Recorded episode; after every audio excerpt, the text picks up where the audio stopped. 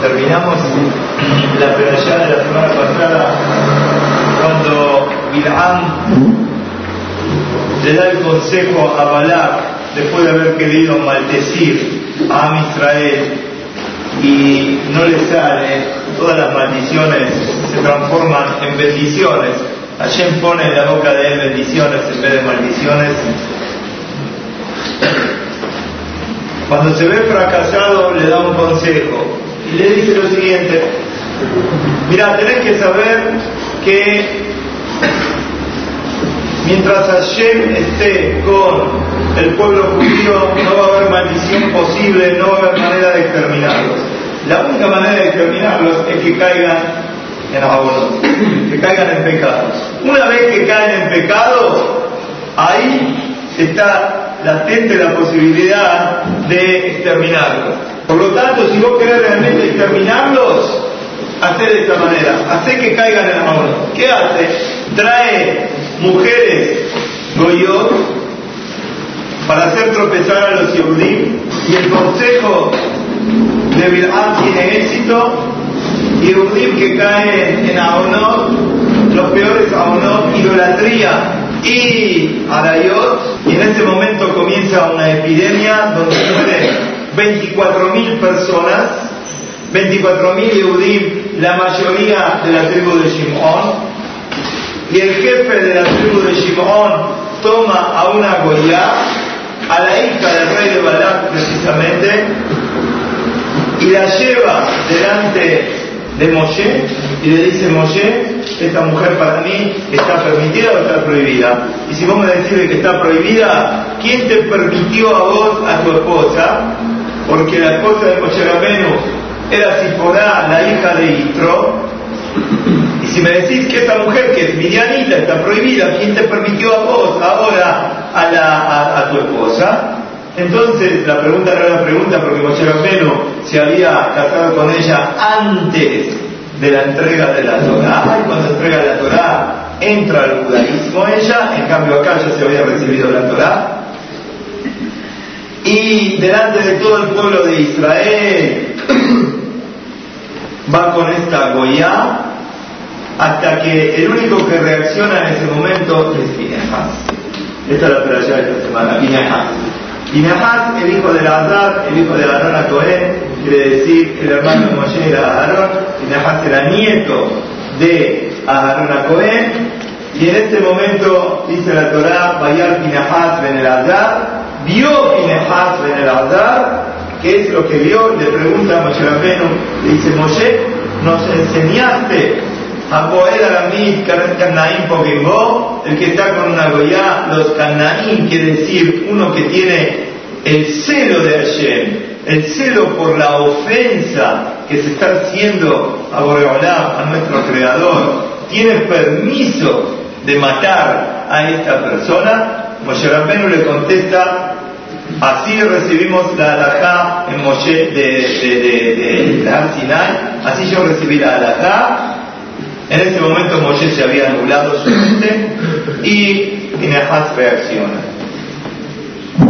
Así me enseñaste cuando bajaste del monte Sinai, le contesta esta frase, Cariana de Igartá y El que lee la carta, que sea el que la lleve. ¿Qué le quiso contestar Moshe Rabbeinu a Vos sos el que sacó el tema, vos sos el que recordaste cómo hay que actuar, entonces no hay mejor emisario para llegar, llevar a cabo esto que vos mismo.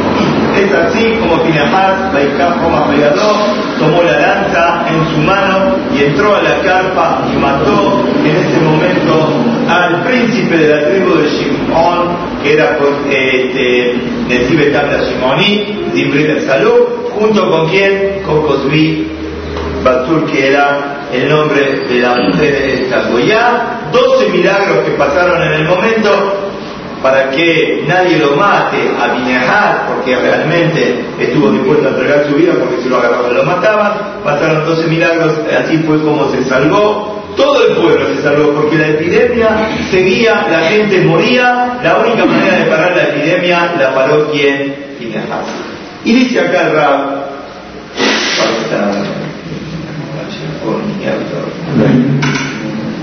dice acá el Rab, ¿por qué el que lee la carta tiene que llevarla?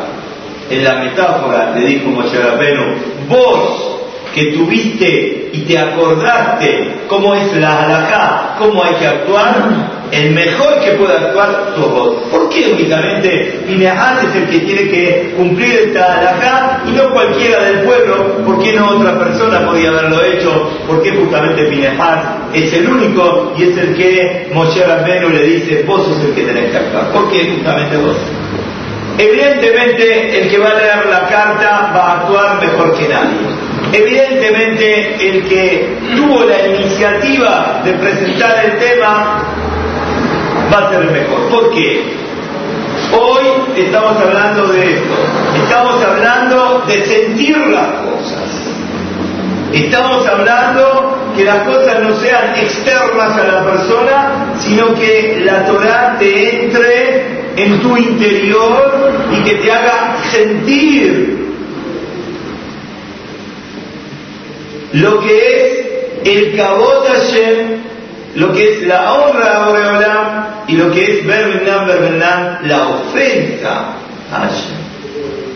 Si alguien viene y ofende al padre de cualquiera de nosotros, Berbenan, uno no se queda quieto, que uno, la sangre de uno brota y lo mismo pasa, lo mismo pasa, o tendría que pasar con cada uno de nosotros cuando uno ve que se falta la honra a Boreola.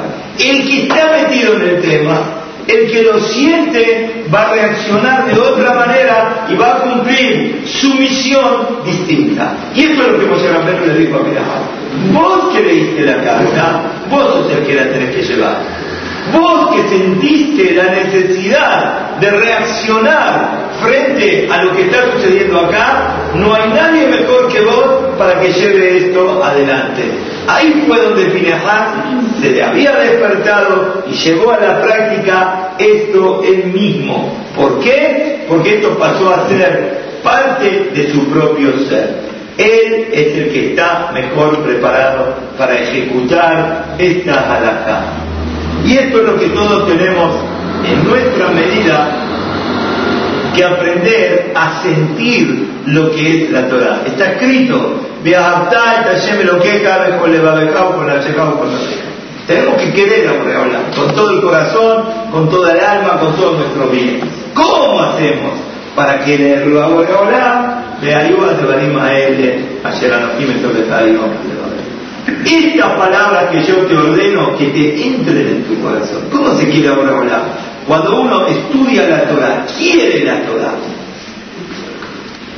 se identifica con la Torah, esto lleva al cariño a Boreolam y este cariño lleva a lo que es el Mesirut Nefesh, a entregarse por acá de Esto es únicamente cuando qué? Cuando vos te metís adentro. Nosotros venimos, estudiamos, venimos, aprendemos. ¿Qué aprendemos? Aprendemos cómo Martín, salvando la diferencia y con todo respeto, uno estudia matemática, biología, geografía o física o química. También venimos y estudiamos Torah y es lo mismo, nada más que en vez de estudiar física, estudio química y en vez de estudiar química, estudio Torah, a la tarde vengo a la yeshiva. O voy a un shiur y escucho un shiur y bueno, es un shiur, escuché un shiur de Torah o escuché un shiur salvando de diferencia de medicina, una clase de medicina, bueno, acá aprendí, acá aprendí, es lo mismo. No. Si esto es, esto no es Torah. La Torah tiene que penetrar dentro de uno y hacerte cambiar y hacerte sentir otra cosa completamente distinta que te, te una esto es la Torah. La Torah te une a Boreolam. Y si no, es Torah. La Torah que se estudia como se estudia en una facultad, una materia, o como se estudia en la secundaria, una materia, no tiene nada que ver. Esto no es Torah. Torah es que te tiene que penetrar adentro tuyo y te tiene que cambiar. Empieza. Nosotros tenemos empresa, señor Ariel, tenemos la misma de Bengatar el Java y Omaul Lemon le vas a contar a tu hijo ese día, el día de la noche de Pesach, todo lo que pasó en Israel. Contamos Pesach el año pasado, y contamos Pesach el anteaño, y contamos Pesach el otro año. Y me trata el año que viene vamos a volver a contar, y vamos a volver a contar cada año y año. ¿Qué hay de nuevo en Israel? Todos los años volver a contar, todos los años volver a repetir. No, el hecho de contar te mete dentro de tuyo la sensación del milagro de Yesiat Israel, que es una de las bases de nuestra fe. El hecho de contar, el hecho de repetir, no es nada más repetir de la boca para afuera. La única manera de sentir es únicamente contando, hablando, estudiando. Esto es lo que vale. Y esto es lo que Moshe le dice a Pinehas. Vos que lo estás diciendo, no solamente para decirlo, el que lo dice, el que lo explica, le tiene que llegar a su interior. Cuando le llega a su interior, es el que tiene la fuerza para llevar adelante lo que tiene que hacer. En el caso de Pinehas, era la halajá, para nosotros nos rige. ¿Por qué nos rige? Porque nadie tiene las manos limpias Nadie de nosotros tiene las manos puras. Nadie de nosotros tiene la intención pura, 100% de lo único que es el Kabot como sí tenía Pinehas. Se mezclan muchos intereses. La persona viene, cumple Torah, venimos, estudiamos, a veces estudiamos para mandarnos la parte, a veces estudiamos para querer sobresalir, a veces estudiamos porque nos conviene, a veces enseñamos porque nos conviene, se mezclan muchos intereses personales que no era el caso de Pinahas. Pinahas era completamente de Shemshamaim y por eso pudo salir adelante y le pasaron los milagros que le pasaron, que la lanza no se rompió, que nadie lo mató, que desde adentro de la carpa no gritó ni el hombre ni la mujer, si no hubiesen venido todos a agarrarlo. Cuenta Midrash que fue con la lanza en la, le quedaron los cuerpos en la lanza y fue recorriendo todo el campamento de Israel, que era una distancia muy grande, todo el tiempo con la mano levantada, sin que se le canse la mano, sin que se rompa la lanza, sin que se coagule la sangre, sin que mueran, porque no murieron. ¿Por qué? Porque Pinehas era Cohen, y si es Cohen, no se puede impurificar por muerto. Hasta último momento no murieron, recién cuando lo soltó murieron un montón de milagros que pasaron. ¿Por qué pasaron todos los milagros? Cuando la persona tiene el corazón, no por fuera, no por fuera. Acá somos todos aquí. Venimos a la yeshiva, todos estudiamos, todos nos portamos bien. Dice la mía le Cuando salen a la calle, no cuando vienen a la yeshiva. Acá dentro de la yeshiva somos todos buenos relativamente. El problema es cuando que cuando salimos afuera, que lo que estudiamos no sea nada más algo por fuera, que nos transforme adentro nuestra conducta. Hay mucha gente que tiene una conducta en el CNIS, en la calle, y tiene otra conducta en su hogar. Y esto no es la Torah. La Torah te tiene que penetrar dentro tuyo, no porque me mira Ram, no porque me mira el Moré, no porque me mira la gente, sino que tenemos que cambiar nuestra conducta, nuestra forma de ser, para que la Torah entre, penetre bien dentro del interior. Dice el Midrash, dice Rashi, en Perayat, Hayesará, y Afes y Hatan Shel Abdeabot, Mitoratam Shel. Cuando Abraham vino lo manda a Isaac a buscar, señor Mordejai, la esposa para quién, para su hijo. Isaac lo manda a Eliezer para buscar la esposa para quién, para su hijo Isaac. Eliezer cuenta la Torah cómo fue, cómo vino, cómo habló, de un día, de vuelta, ta, ta, ta, ta, repite, repite, repite. Dice Rashid y acá es mejor la conversación, de los sirvientes de nuestro patriarca, mi Torah tan que la misma Torah que uno puede estudiar. ¿Por qué? Porque la, la la conversación, cuando uno habla, cuando uno cuenta, parece que son cosas de la vida diaria, que fue, que dije, que pedí, la mujer que va a salir, que me va a decir así, de esta manera, de la otra, pero esto hay un fondo de Torah en cada palabra y palabra, se está reflejando lo que es la Torah. Esto es lo que es la Torah. La Torah es la vida de la persona, en la vida diaria, en tu manera de hablar, en tu manera de conducirte, que la Torah penetre dentro de cada uno y uno. Esto es lo que es Olek, Kafajamim y Askam, dice Shlomo La persona viene al Knis, viene a la Yeshiva, recibe sabiduría. Y esa sabiduría, que no te quede por fuera, que no sea biología, química o física, que te penetre adentro de tu interior. Esto es lo que uno tiene que grabar y esto es lo que uno tiene que tener. Hay una Gemara famosa, tal La Gemara cuenta sobre Nebuchadnezzar Melech el rey que destruyó el primer Betamigdash. No fue rey toda la vida, en una época era sofer, era escriba. Miren lo que pasó con este hombre, con este perverso, con este rayá que mató tanta gente y que destruyó tanto en la época del primer Betamigdash. Cuenta la Gemara Sadik Bam de Sanhedrin. En aquel momento, el rey se llamaba Baladán Ben el rey de Babel, mandó, escriba, mandó una nota al rey Hezquía. ¿Qué había pasado? Hezquía de Judá, el rey de los Yehudim, Hezquía, Sadik muy grande, se había enfermado y se había curado. Le mandó el rey de Babel un regalo para felicitarlo por el milagro que había pasado con él. ¿Qué milagro había pasado con él? Resulta que cuando había fallecido el padre del rey Esquía, el padre era el rey Ahaz. Ese día fue milagroso. ¿Qué quiere decir ese día fue milagroso? Dos horas tuvo el día. ¿Cómo tuvo dos horas el día? Sí, se hizo de noche de golpe. ¿Por qué se hizo de noche de golpe? ¿Por qué? Porque este rey era un rey perverso, el padre del rey Esquía. Entonces, para que no se ocupe de honrarlo en el momento de la sepultura, a que hizo que el día duró, dejar que duró dos horas. El sol se puso diez horas antes.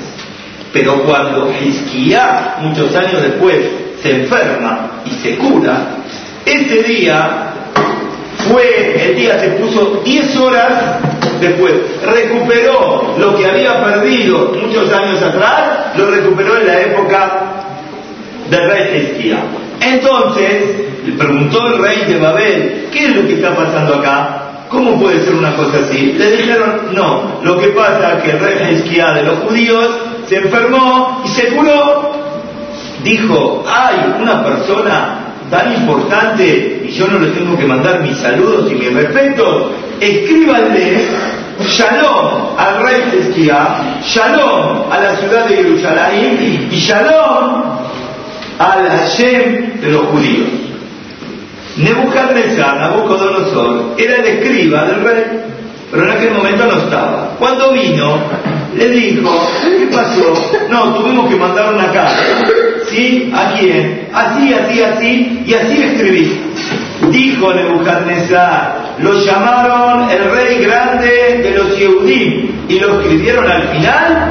¿Cómo escribieron Shalom al rey, Shalom a la ciudad de Jerusalén y Shalom a la de los judíos?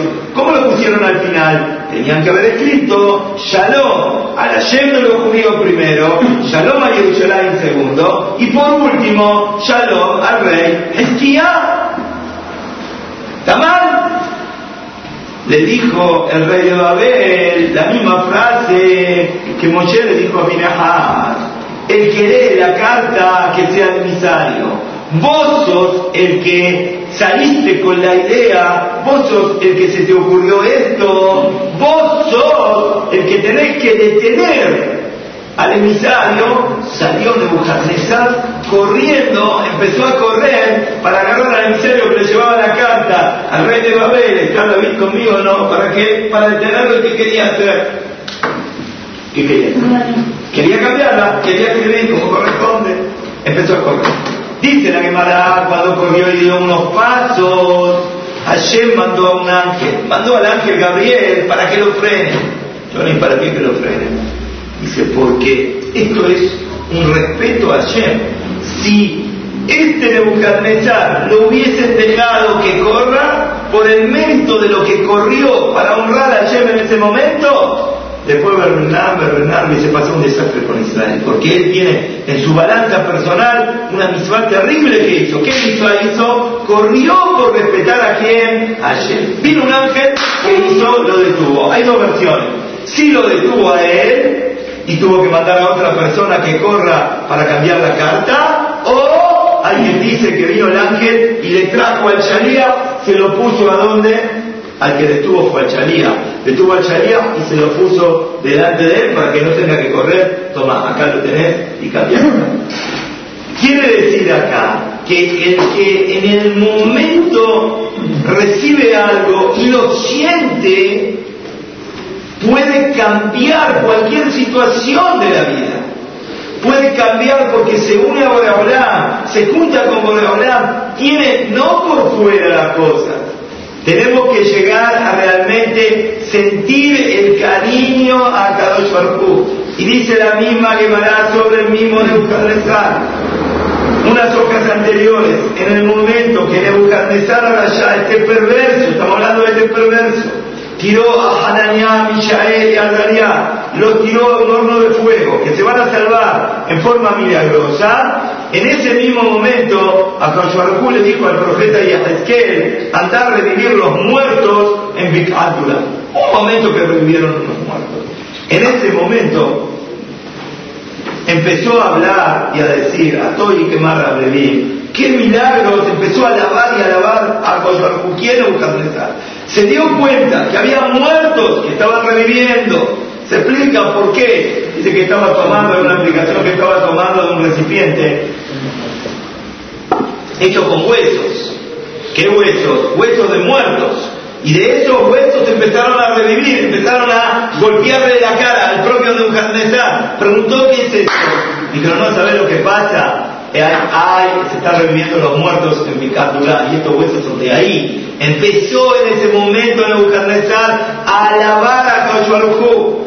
Y dice la Gemara en nombre de Pizhar que caiga oro derretido, hirviendo a la boca de ese perverso. Si no hubiese venido un malá y lo golpeó en la cara en ese momento, entonces hubiese seguido cantando, cantando y cantando a Hashem, que hoy nosotros, en lugar de Tehilim de David Amérez, estaríamos diciendo qué cosa, la calabaza que dijo este perverso acá. Pregunta y dice, ¿por qué, ¿por qué vino un malaj y le tapó la boca? ¿Por qué vino un malaj y le pegó una cachetada? Déjalo, si quiere cantar, que cante. Una de las explicaciones que se da es esta, que el cantar te provoca sentir en tu interior. Y si sentís en tu interior, si te penetra lo que decís, te penetra dentro tuyo, entonces ya uno puede llegar a una categoría muy grande. Incluso un perverso como quien, como Nebuchadnezzar. Y si hubiese llegado a esa categoría, hubiese sido un desastre para Israel. Por eso vino el malak y lo golpeó. La persona que canta, la persona que siente, no solamente de la boca para afuera sino que tiene la facilidad de poder que penetre las cosas en su interior. Entonces es otra persona. Nosotros, Baruch venimos, escuchamos muchas sijot, grabamos los CD, los escuchamos, los miramos. Yo lo digo para ustedes, ustedes me escuchan, pero eh, hablar es fácil y escuchar es fácil. El desafío nuestro es que lo que decimos nos llegue adentro, que lo que escuchamos nos penetre y que nos cambie. No es chiste, uno viene la yeshiva, viene todos los días, estudia, aprende. Pero queremos ver dónde está el cumplimiento. No, dónde está, uy, qué lindo, me decía uno en el coche, ahora me voy, me voy para Quilmes, me dijo ayer una persona muy querida que viene de Quilmes, los martes de la noche, se fue a las 11 de la noche, acá tenía un CD nuevo, me dijo, uy, ¿sabes? Me viene bárbaro. Me voy ahora para Quilmes, ¿qué hago? Lo escucho. Allá Cubaruc lo felicité. Va manejando, va escuchando el Torah. Pero no alcanza con escuchar el Tibre Torah, alcanza con que la Torah nos cambie la conducta, nos cambie la manera de pensar, nos cambie la manera de hacer. Y esto es Kituyashem. Así llega, como llegó Pinajat. ¿Cómo llegó Pinehas a hacer lo que hizo? ¿Entendés cómo llegó Pinehas? El Kitush Hashem que hizo Pinehas en ese momento, ni Moshe Rabbeinu lo pudo hacer. Pinehas, ¿por qué? Porque él leyó la carta, porque él tuvo la idea y porque él en ese momento que pasó, no la idea de la boca para afuera, sino de la boca para uno de nosotros tiene que sentir ese deseo y esa ganas de crecer, de dar ejemplo, de enseñar, de hacer Kitush Hashem, de santificar el nombre de Hashem, Miren este Mahaté que trae acá Ram Pérez, que estamos hablando, esta sijá de su libro Orota Humash. Miren que Mahaté cuenta de un yudí de México, que muchos años estuvo en los Estados Unidos, en Los Ángeles, muchos años también. Y ahí tenía una empresa, un comercio muy grande, y conoció fábricas muy grandes. Después de muchos años, hizo Teshuvah este yudí y se fue a vivir a donde? A México se comportó como un yehudí y el Shammai 100%. En México también trabajaba y dentro de su trabajo conoció a un empresario, a un fabricante que tenía una fábrica con cientos de empleados. Hicieron una sociedad. ¿Cómo no? Vamos a hacer una sociedad y vamos a trabajar en Los Ángeles juntos. Hicieron un contrato, empezaron a trabajar, viajaron para abrir nuevas, nuevos negocios en Los Ángeles. Los comerciantes de Estados Unidos con los que fueron a trabajar, que viene un mexicano, no sé, quiero ver de qué se trata. No voy a confiar en él así nomás. Por supuesto, pidieron garantías, pidieron referencias bancarias, pidieron muchas condiciones para que la filial que van a abrir, que va a depender de México, que esté todo bien, que no haya ninguna trampa, ninguna estafa, ninguna cosa rara. Pero en una de las entrevistas que tuvieron con un millonario de Los Ángeles que está trabajando con ellos, ese comerciante rápidamente aceptó el contrato. Y no solamente aceptó el contrato rápido y dijo, ya está, empiezo a trabajar con ustedes, sino que tenía que poner 100 mil dólares los puso de un momento al otro, ni habían firmado ni nada, le dio los 100 mil dólares para empezar a trabajar y empezaron a trabajar. Se sorprendieron, se miraron, ¿cómo puede ser que tenga tanta confianza en mí? ¿Cómo no me pide garantías? ¿Cómo no me pide tanta referencia? ¿Qué fue lo que hizo que directamente 100 mil dólares así? Por más que tenga tanta plata, no tiene que ver, por más que uno tiene plata, no va a tirar 100 mil dólares, ni por tirar. Pasaron meses y este comerciante americano viaja a México para ver con sus ojos cómo es la fábrica, cómo es todo, pero ya el negocio había empezado. A ver cómo es lo que firmaron y arreglaron. En ese momento se animó este Yehudi a preguntarle, ¿cómo me tuviste tanta confianza? ¿De dónde sacaste tanta confianza en nosotros? le preguntó este fabricante mexicano a este hombre, socio ya de él en su negocio, justo cuando ya vuelven para Los Ángeles, ¿cómo fue que la otra vez me diste 100 mil dólares y tuviste tanta confianza en nosotros? Para la sorpresa de este yudí mexicano, le contesta este hombre y le dice, mira que no era yudí, este hombre le dice, la kipá que vos tenés en tu cabeza es lo que me hizo confiar en vos. ¿Por qué? Le dijo, porque yo no es la primera vez que hago un negocio con una persona que tiene una kifa. En Brasil tuve experiencias comerciales con gente como vos, judíos como vos y con la kifa. Y la verdad, la verdad, que la honestidad y el comportamiento de ellos para mí fue una cosa ejemplar. Entonces, cuando te vi que estás con la kifa, que dije, este seguramente debe ser igual que nosotros. Mirá lo que es Kiddush Hashem. Mirá lo que ese hombre brasilero, ese yehudí brasilero, ni sabe, ni sabe él, pero su comportamiento, su honestidad, su buena conducta en su comercio, ¿qué Kiddush Hashem que hizo? Hizo tanto Kiddush Hashem que una persona después de muchos años ve a un yaudí con una kippah y dice, yo le firmo, no tengo problema, le doy 100 mil dólares, le doy... ¿Cómo? Porque este hombre, este yudí brasileño, no solamente tenía la kippah por fuera, porque uno puede tener la kippah por fuera, lo principal es tener la kippah adentro. Seguro empezamos por afuera, porque Los actos externos influyen, como trae el Sefer los actos externos influyen sobre lo interno. Vos tenés una equipa, sabés que por hablar está arriba tuyo, ¿qué representa la equipa? Que ayer está arriba nuestro, que ayer nos está mirando. La equipa te obliga, el sí te obliga, te compromete a comportarte como un yehudí se tiene que comportar. Y esto es lo que tenemos hoy que nos tiene que quedar de musar, con el comportamiento de Pinejad, con el comportamiento de este Yehudí mexicano y este Yehudí brasilero. ¿Cómo, ¿Cómo se comportaron? ¿Y qué Kitush Hashem que hicieron?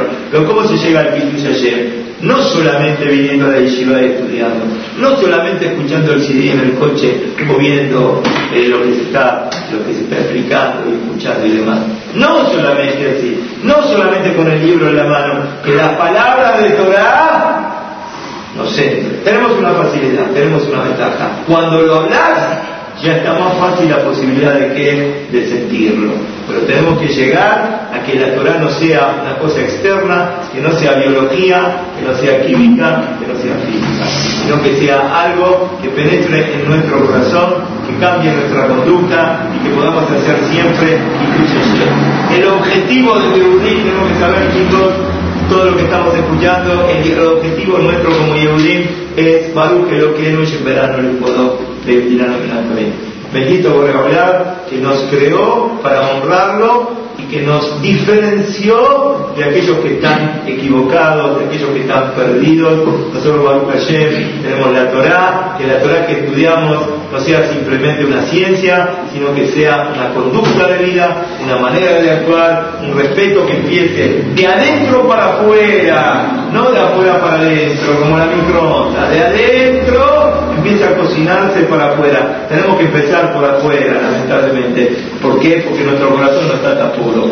Pero el objetivo es que todo lo que hacemos por fuera penetre dentro de nuestro corazón, que tengamos el chamain verdadero, que tengamos cada vez más victor, más claridades que el ejemplo de Pinahat, del Kitush Hashem que Pinahat hizo con este Mesirut Nefesh, con esta entrega, con este sacrificio, con esta este, voluntad de poder superarse y crecer, que sea el ejemplo que rija nuestra vida, que podamos hacer Kiddush Hashem, que podamos hacer mucho Mesirut Nefesh y que Bedrat Hashem, el ejemplo de Pinahat, nos guíe y que la Torah no nos quede por fuera, sino como dijimos, Lehu Banim Shimuli, que la Torah no se limite a las paredes de la yeshiva, que la Torah por sobre todo la llevemos afuera, en nuestra conducta, en casa, en el comercio, en la escuela, en el Talmud Torah, en la yeshiva, en la calle, en todo lugar que estemos, en el que y en Amén.